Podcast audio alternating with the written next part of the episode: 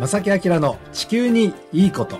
皆さんこんにちは正木明です。小木野恵美子です。え今日は7月13日月曜日の午後1時を回りましたちょっとこの時間あのご飯食べた後ちょっと眠いという方も 中にはいらっしゃるかな。この時期はあの外が暑くて、うん、でねなんか室内大抵ちょっとね涼しくされてるので、ね、本当に気持ちよくて。そうね、えー、なる方もいいかもしれませんけど、ね、車運転されてる方はダメですよ。そうですよ。今、うん、はっともしかして私のこと言ってると 気づかれた方は止めてください。車をね、え。ー、駐車場に止めて一息ついてください。あなたのことです。はい、はい、あのその間に少しだけこの 私拙いしゃべりの正木明のこの番組を聞いていただくと、ね、ぜひとも、えー、ありがたいと思いますが、ね、小野さん夏夏のこのね暑さ対策って、まあ、と特に今年はコロナでねあの、マスクしなきゃいけないとか普段と違う夏ですけども、えー、なんかこう特別に対策されたりしたことあります？今年は、よくあのお魚買ってもついてくる冷たい保冷剤、はいはい。うん、保冷剤をちょっと持ち歩いててペタッとこうね首とか、うん、あのいろんなところに常に結構ビニール袋にあのジップロックとかに入れて持ち歩いたりはしてます、うん、なんかひんやりするマスクもあるんだそうですね、ありますね、ね、結構いろんなグッズがあると思うんですが、私はあの家にあるものでっていうのがなんかね、はい、結構 好きなのでやっております。特に今年はもう意識して休みましょう。休憩を取る。なるほど、うん、それもなるべく人混みではなくて、うん、えー、ちょっと広い公園などに、うん、腰を下ろしてベンチにね座って、でマスクを取って深呼吸し、もちろん日陰がいいですけどもね。そうですね。水分を取ると、それを意識して今年は特にしていただきたいと思いますよね。そうですね。大切ですね、うん。まあ、今年はそのコロナプラス猛暑ですけども、今日の番組この番組のお話はですね、とんでもない暑いところが実はありまして暑いところというか今までそうでもなかったのにめちゃくちゃ暑くなってるところがある、うん、そういうお話をしたいと思いますはいお願いします、はい、この番組は公益財団法人兵庫環境創造協会と近畿地区のイオンリテール株式会社そしてパタゴニアの提供でお送りします。兵庫環境創造協会地球温暖化防止自然環境の保全再生子どもたちへの環境学習など皆様と共に身近な暮らしの中で地球環境を守るための取り組みを進めています人と自然が共に生きる21世紀の豊かな環境づくりを兵庫環境創造協会さて、先週はですね、先週のこの番組では、えー、5月の29日に起きた温暖化によって永久凍土、覚えました、皆さん。この言葉。永久凍土が溶けて地盤が緩んで、まあ、その上に建設された火力発電所の一部が損傷。はい燃料が近くの川に流れ出すというね事故の話をしました。ねこれ怖いですよね、うん、この永久凍土が溶ける原因が地球温暖化。はい、で今日も実はねその北極圏のお話なんです。ですえー、えー、地球温暖化によって北極圏が異常に今暖かいどころか暑くなってしまってますよというお話。この、あのね、先週お届けした事故が5月29日。うん、で、まだまだこの高温が続いていて、ええ、6月の20日、はい、先月ですね、うん、6月の20日、北極圏に位置します、これもロシアの町です。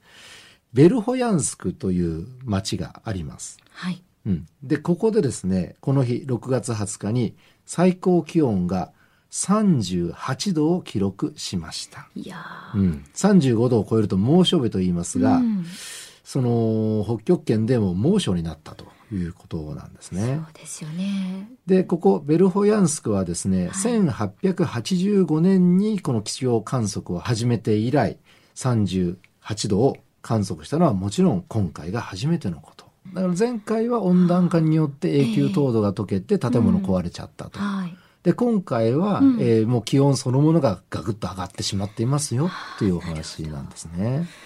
であのポイントはね、えー、まだ続いてるんですよこの高温傾向北極圏の。上がる特特にシベリアの、まあ、上がるかどうかはちょっとなかなか分かんないですが、うん、例年とは違う気温の状態にまだなっているんですね。なんですか。うん。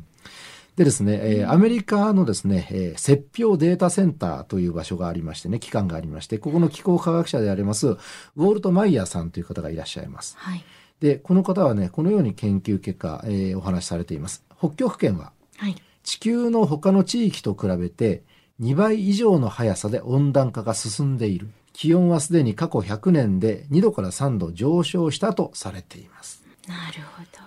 地球全体が温暖に今なっています。はい、これは皆さんもね、あの、ご存知だと思います。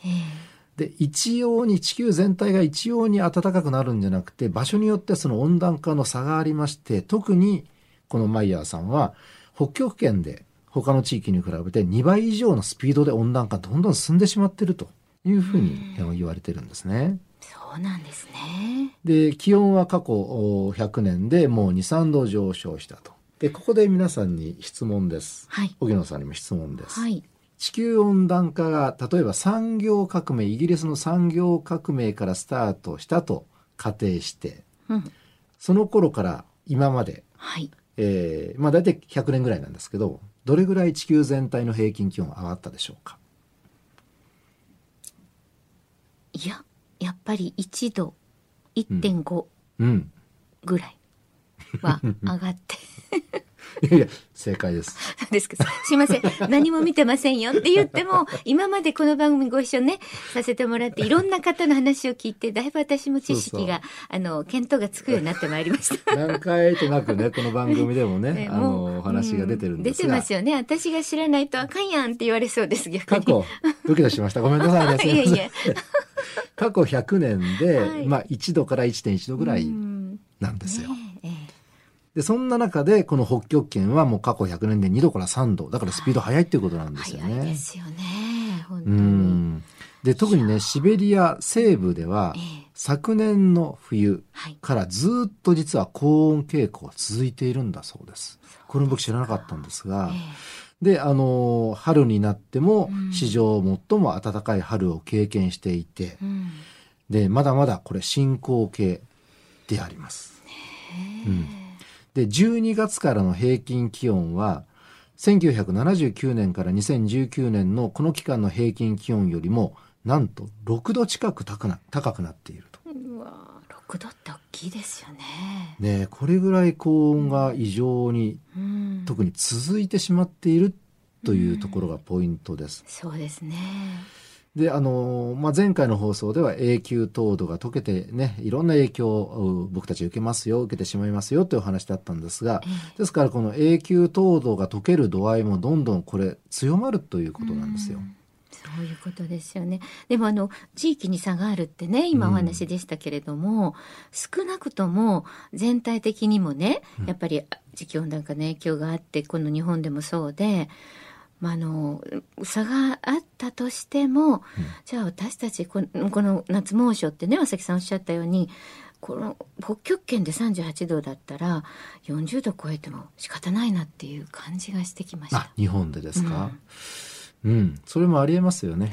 あのー日本のその気象庁発表の長期予報でも今年の夏は猛暑になるという予測がありますし、あの前回も少しお話ししましたけども、気温が上がる気圧配置って大体あるんですね、夏場日本で。で、その気圧配置になって、で、その、まあ、その夏の太平洋高気圧が非常に強く仮に例えば少しだけの期間なったとしてもそれで気温が極端に上がってしまって、うん、えー、まあ、過去最高の41度を超えるような気温を観測、うん、してしまう今年の夏がね、はい、その可能性がやっぱりありますよね。ねなんかそういう気がします、うん、私も。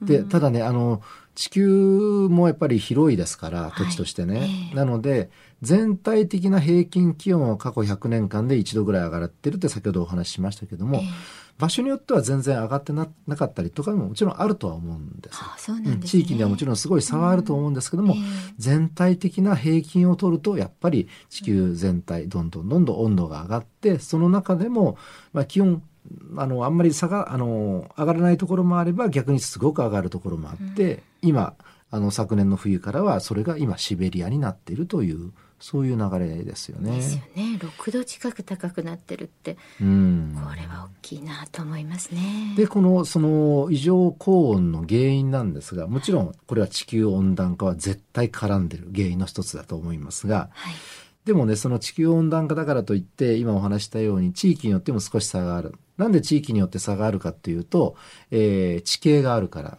海に近い土地とか内陸部であったりとか標高の高いところ、低いところ。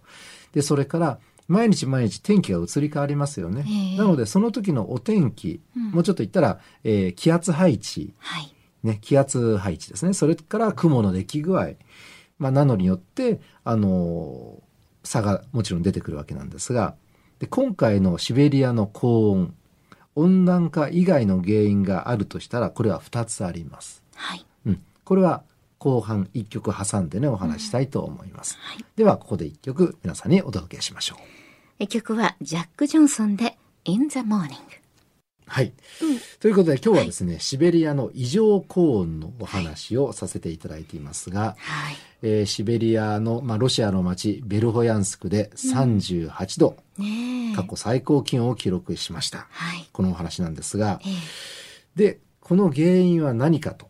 あのもちろん地球温暖化大きな原因の一つ。で、これだけではこういう異常な局地的な高温っていうのは成り立たなくて、あと原因は2つです。雪と高気圧です。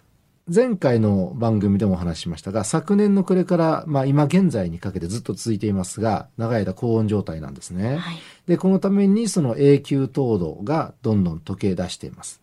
当然それと同時に、シベリアの大地をもともと覆っていた雪が今年はですね、例年よりも1ヶ月も早く溶け出したそうです。そうなんですか。もともとその真っ白な雪でね、うん、覆われていたら、雪ってすごい、あの、スキーされます？沖野さん。はい、あの、めちゃくちゃ日焼けするでしょ？しますね。で、はい、雪っていうのは太陽の熱も、熱も反射するんですよ。しますします。あの、雪焼けっていうかね、うん、本当にあの、海で焼くのと同じぐらい焼けたりします。熱も紫外線も反射してしまうんですが、はい。ええ、本来冬はその雪で覆われてなきゃいけないシベリアが早めに溶けてしまったので、うん、当然この雪がなくなると、はい、太陽の熱、まあ、紫外線もそうですが、はい、直接土植物に当たります。ということですね。白い色をしたものというのは熱を反射しますけれども、まあ、土とかえー、植物ってやっぱり白に比べたら濃い色なのでね、えー、濃い色っていうのは熱をこれ吸収してしまうんですよ。そうですね。うん。なので、雪が早めに溶けてしまったこと、これがそのシベリアの今の高温の一つの大きな原因。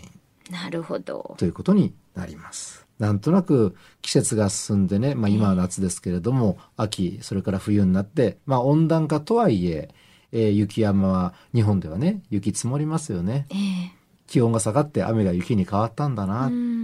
まあ気象現象簡単に言うとそういうことなんですが、はい、でもその雪っていうのはやっぱり別の大きななんでしょう役割があってね。ということですよね。ちょっと戻りますが、はい、そのベルフランスクで38度を記録した、その原因は地球温暖化、はい、それともう一つ原因がありましてこれが雪ですと。雪が早めになくなってしまったからなんですよ。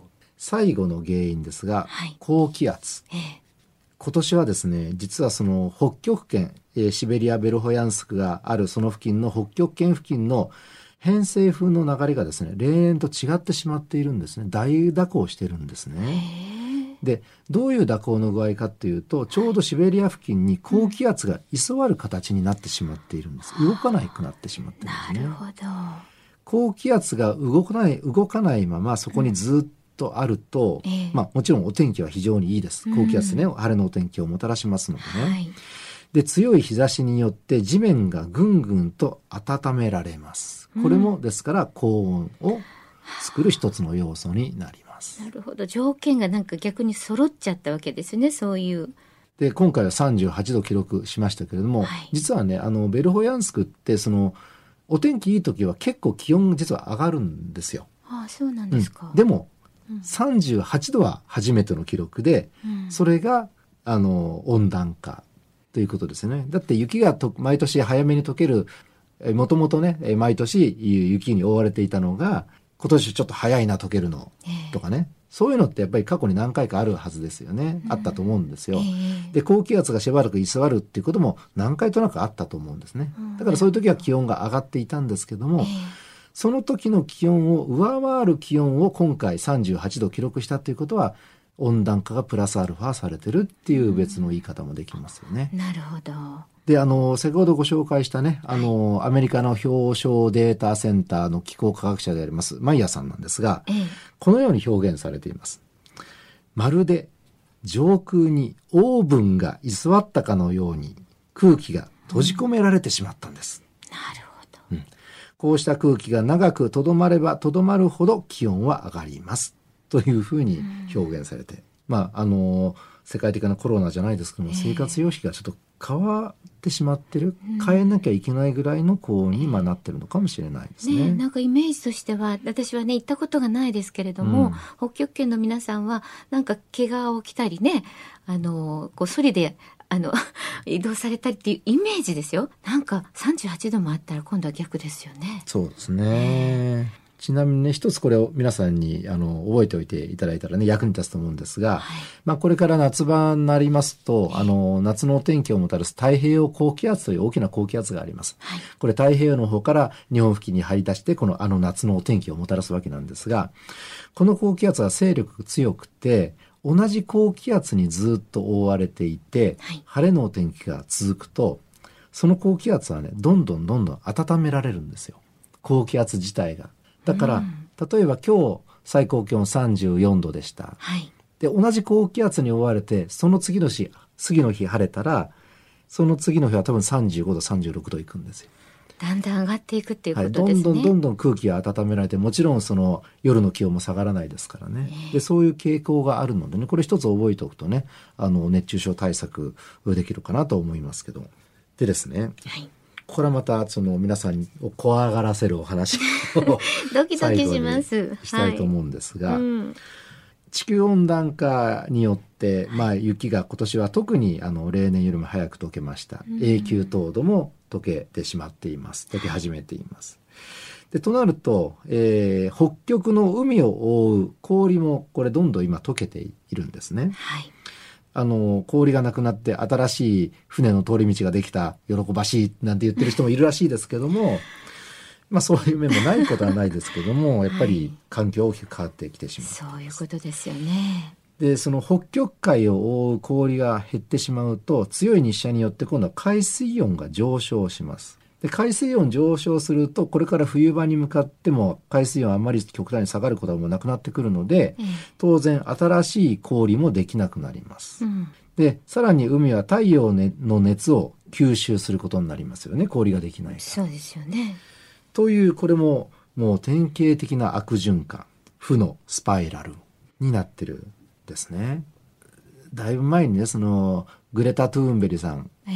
方ご存知ですかね？スウェーデンの環境活動家のね、うん、忘れてないですよね皆さん、うん、日本でもね。彼女が、えー、うん、ティッピングポイントを迎えているっていう演説の中にそういう言葉があるんです、このティッピングポイントっていうのは温暖化と照らし合わせでお話しすると温暖化がどんどんどんどん進んである一定のところに達するとでその後どんどん温暖化が強まってしまう。でいくらあの人間が頑張っていろんな対策をとってももう止まらないですよと、うん、さらにさらに温暖化はもう進んで止めようがありません。そういうポイントがあります。でこれがティッピングポイントっていう表現をされてるんですけども、でこの負のスパイラルがね続くともうあっという間にそのティッピングポイントに達してしまって、うん、もしかしたらこのスパイラルが起きてるので、はい、もうそのポイントは過ぎてるのかもしれないなというまあ、あんまり想像したくないね、あの、仮説も成り立つわけですね。もう怖いこと言いましたよ、今正樹さん、みんな。皆さん、どう思いますか？でも。さあ、どうしましょうです。ね、その番、な、そのことをこの番組では、毎週ね、皆さんの考えて、はい、えー、知識を共有して、それで行動を起こすなんかきっかけになればいいな、ということで、まあ今日もちょっとね、怖いお話を えー、真っ昼間からさせていただきましたけれども。いやいや、でも大切な、はい、大切な話題で、ありがとうございました。兵庫環境創造協会、地球温暖化防止、自然環境の保全再生、子どもたちへの環境学習など、皆様と共に身近な暮らしの中で地球環境を守るための取り組みを進めています。人と自然が共に生きる21世紀の豊かな環境づくりを兵庫環境創造協会。えさて、この番組ではですね、えー、毎月1ヶ月に一つ、え、え、えー、一つだけど 5名様に。5名様にそうそうそうプレゼントを、ね、差し上げることにしているんですが、はい、先月6月は、えー、防災グッズが、えー、詰め込まれたボトル。うん。うん、はいで、えー、今月も同じです。そうなんです。非常に便利なものなので、これをね、プレゼントしたいと思います。一家に一つね、はい、あると便利です。はい。5名の皆さんですが、はい、えー、どういう方が、あの、当て、えー、それをもらえるかと言いますと、はい、番組にお便りをいただいた方、うん、そうです、そうです。でございます。はい。今なんか条件言うのかと思って、ないです、条件。どなたでも結構です。です番組にお便りをいただければ。安心してください、皆さん。プレゼントくださいでも結構ですので、ね。どなたでもいいですよ。うん、はい、どしどしお寄せください。宛先をお願いします。はい。おはがき、お便りでお寄せいただける方はいろんなメッセージを書いていただいて、郵便番号650-8580、ラジオ関西、正木明の地球にいいこと、こちらまでお寄せください。また、ファックスでは078 361-0005。そしてメールでは、まさきアットマーク jocr.jp こちらまでね、どしどし、もうできましたら番組の感想とかね、あの、今日聞いたこのかあの、感想っていうか意見でもいいですからね、私はこう思う。これはどうなんですかとか、まさきさんに質問でも何でもいいですから、お寄せください。お待ちして。お待ちしております。ね、このお便りによって、あの、うん、お互いのね、意見交換、リスナーの方ともできますし、ね、まあ、そのリスナーの方が、皆さんが、あの、これ知りたいとかね、うん、あの、これ疑問に持持ってるんですと。で、このことをぜひ皆さんに知らせたいっていうのがあれば、もしかしたらゲストにお呼びするかもしれないです。本当ですね。来てくださいあるかもしれないですよ。あるかもしれません。それありありです。ぜひ、あの、情報もね、合わせてお, えー、お寄せいただければと思います。はい。ということで、正木明の地球に行くことはこの辺でお別れいたします。ご案内は正木明と小木野恵美子でした。それではまた来週。さようなら。この番組は公益財団法人兵庫環境創造協会と近畿地区のイオンリテール株式会社そしてパタゴニアの提供でお送りしました。